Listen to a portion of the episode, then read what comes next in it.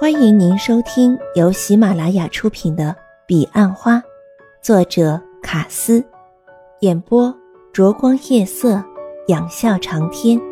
欢迎订阅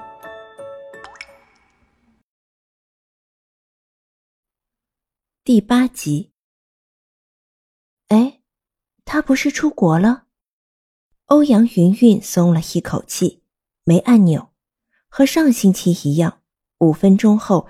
才刚离去的克莱曼竟又折返，查看来电显示，竟然是从中兰人天母家中打来的。他不是出国了吗？欧阳云云食指缠绕着发梢，一圈又一圈。这到底是怎么回事？答案就在手上。欧阳云云接通了电话，就像闯入仙境的克莱曼，正打开一扇诡异的门。带着三分好奇和两分的期待，还有五分是晕眩，等着门里的答案。意外的是，手机传来的竟是音乐，竟然是他最喜爱的《Memory》，一整支的《Memory》。演奏的乐器不比钢琴般浑融，不如竖琴般优柔，当然更不同于大键琴的坑谱，那是一种独特的。自成一格的器乐声，只要听过一次就不会忘记。欧阳云云当然记得，这乐音是出自那把如浴火凤凰般的小提琴音乐盒。欧阳云云跟着节奏，心中默唱着歌词，完全浸淫在韦伯凄美的旋律中。他心中几度起伏，一直唱到最后那段，Touch me。It's so easy to leave me 时，他的泪水再也忍不住压抑，他寂寞的灵魂深处再也无法抵抗这寂静的夜晚。他已不记得上一次流泪是为了什么事，但他记得五年前的那一次，那场结束少女情怀的初恋，但他却强迫自己不去回想。当音乐戛然而止，电话的那端也断了线。那只疲惫的猫是否仍在街头流浪？一个女神的美貌和青春，难道只是上帝提供男人的娱乐？这首歌也不知听了百遍千遍，为何这一次却如此感伤？欧阳云云并没有让情绪完全发泄，她走进浴室，洗尽所有的愁绪。她知道自己没有哭泣的权利。因为妈妈才是这世上最寂寞的人，他决定回南部一趟。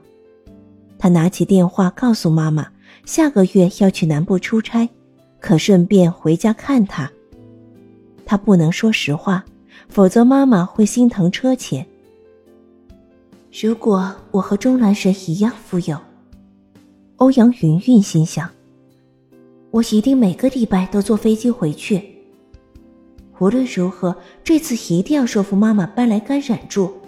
现在已经有能力租间大点的房子。哎，但妈妈最后还是不会肯的。甘染物价贵，没有地方串门子。事实上，妈妈很少串门子。星期一，欧阳云云八点就到公司，下了电梯，发现邹大爷一人坐在总机的座位上。早。那是玉洁的椅子，他不喜欢别人坐。欧阳云云边说边拿出钥匙开门。咋？刚才电话在响，我不知怎么接。邹大业起身跟着欧阳云云走进办公室。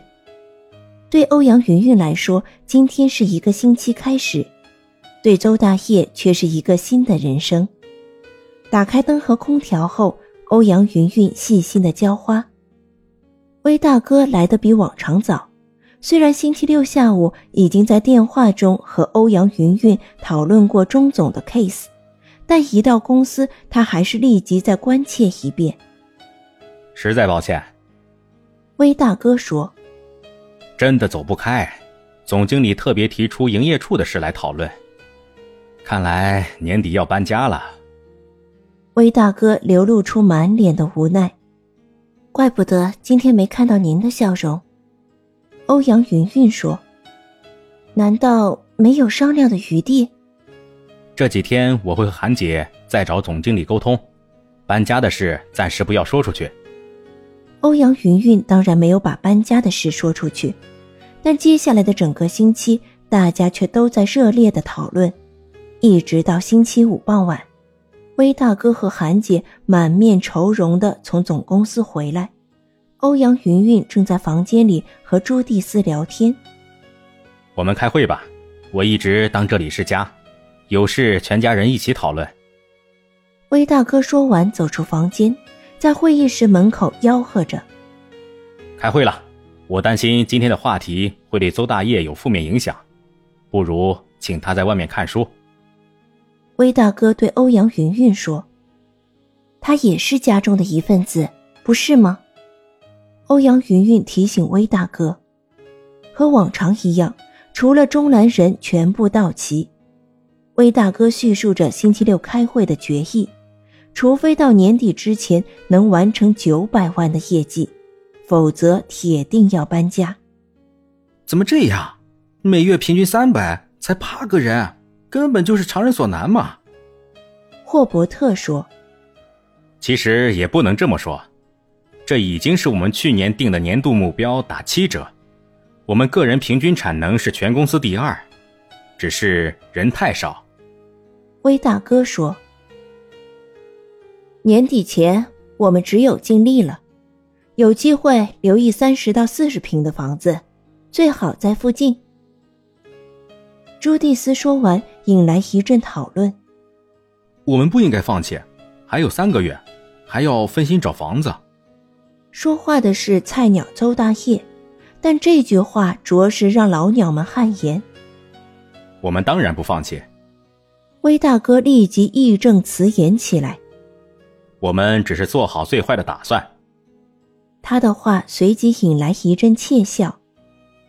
很好，营业处就是需要这样的人。韩姐说：“总经理下星期二早上会来营业处开会，搬家的事他会说明。”威大哥说：“搬家的事暂时打住，不再讨论。只因时光飞逝，转眼九月过了一半。”大伙话题转到欧阳云云身上，关心起他晋升的事，七嘴八舌一阵后，结论是明年了。我叫美美喵来公司应征，暂时待到你升理事后，她会配合的。散会后，邹大业对欧阳云云说：“谢谢你。”欧阳云云勉强挤出笑容：“有些事对我来说比生理事更重要。”我就知道你不会答应，从你身上我找到我的良心。欧阳云云侧着头，用疑惑的眼神看着邹大业。这种话一向都是钟兰人在讲，不过钟兰人不会说他找到了良心，他常直言无讳说他的良心被狗吃了，那是化学变化永远不能还原的。刚才我不该发言的。邹大业说：“ 我像是误闯丛林的兔子，说的是草地的语言。”你这句话很有意思。欧阳云云会心一笑。刚才是开会，每个人都有权发言，何况你讲了我不想讲的草题话。哈哈哈，看来还只有我们两个不打算放弃。周大业笑着说：“哼。”你只能算半个人。欧阳云云笑得无奈。周大业明天就要考试，本来欧阳云云整晚的行程都派帮他复习。喜出望外的是，周大业书读得非常熟，考古题也 K 到巨细靡遗。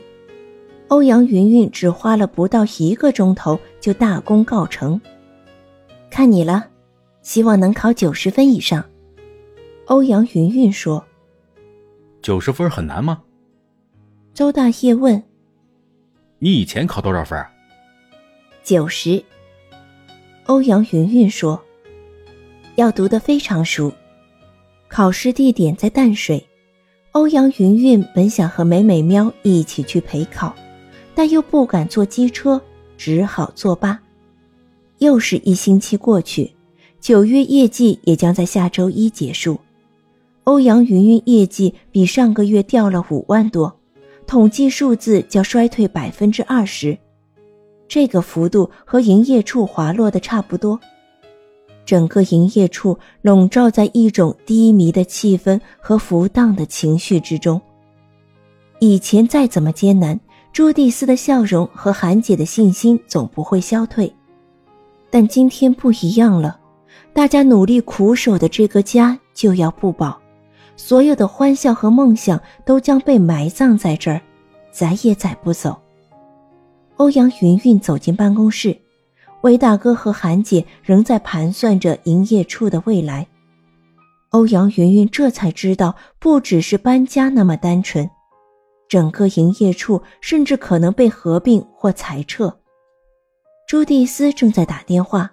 请婆婆去带阿哥阿妹，晚上她要陪在威大哥身边。邹大业情况好吗？要把他稳住。我们希望星期二之前想出对营业处最好的对策，也是总经理能接受的。否则依他的个性，星期二一来，他就会当场要我们决定。欧阳云云加入了这场小型的高峰会，但他只能听和了解。他实在插不进话题，也帮不上忙。他没有和他们去吃饭，和邹大业告别后，他独自回到家中。一周以来，只要一想到搬家，欧阳云云心中就会泌出阵阵莫名的酸楚。想想威大哥和朱蒂斯，也必感同身受。毕竟，这里一直是大家一起筑梦的地方。傍晚开会。表面上只是冷静地讨论一个简单的议题，但事实上，欧阳云云看得出，魏大哥和朱蒂斯正努力地挽救一个即将破碎的梦。欧阳云云列出客户档案，数着至少有四五个客户，只要他认真去增援，很可能便会成功。半年前，如果他照魏大哥讲的做，他一定能在三个月前就升上理事。而营业处的命运可能不至那么暗淡，如今一切为时已晚。欧阳云云的自责延烧了一整天，直到星期日晚上，直到克莱曼想起，他一直躺在床上。他很少这样，一直在半睡半醒之间。这星期除了业绩挂零和低落的情绪。欧阳云云还感觉到一件不寻常的事，那就是钟兰人的消失。记得钟兰人曾说不能一天不看到自己，星期日实在没办法，只能打电话。虽然知道他的行踪，前天还收到他从澳洲寄来的明信片，但心中仍不免搓磨，也不知他回来没有，还欠他一顿饭呢。意外的是，五分钟后手机没响，响的却是电话。欧阳云云慌乱中接起，不知是谁打来的。其实他心中知道。电话接通后，正如欧阳云云的期望，传来的是音乐，一首优柔绝美的曲子。欧阳云云知道那是浪漫派大师舒曼的梦幻曲。听完一整支曲目，欧阳云云心中深被大师的旋律所激荡，尤其是在这个梦想有所动摇的禁忌之夜。如果不要见面，能够和钟兰人这样做一辈子的朋友多好。但他知道那是不可能的，他非常清楚男人心中还有心底的欲念。泰起思和离别曲是两种曲目的极端。男人总是游走在这中间，最后逼迫对方选择。听众朋友，本集已播讲完毕，请订阅专辑，下集更精彩。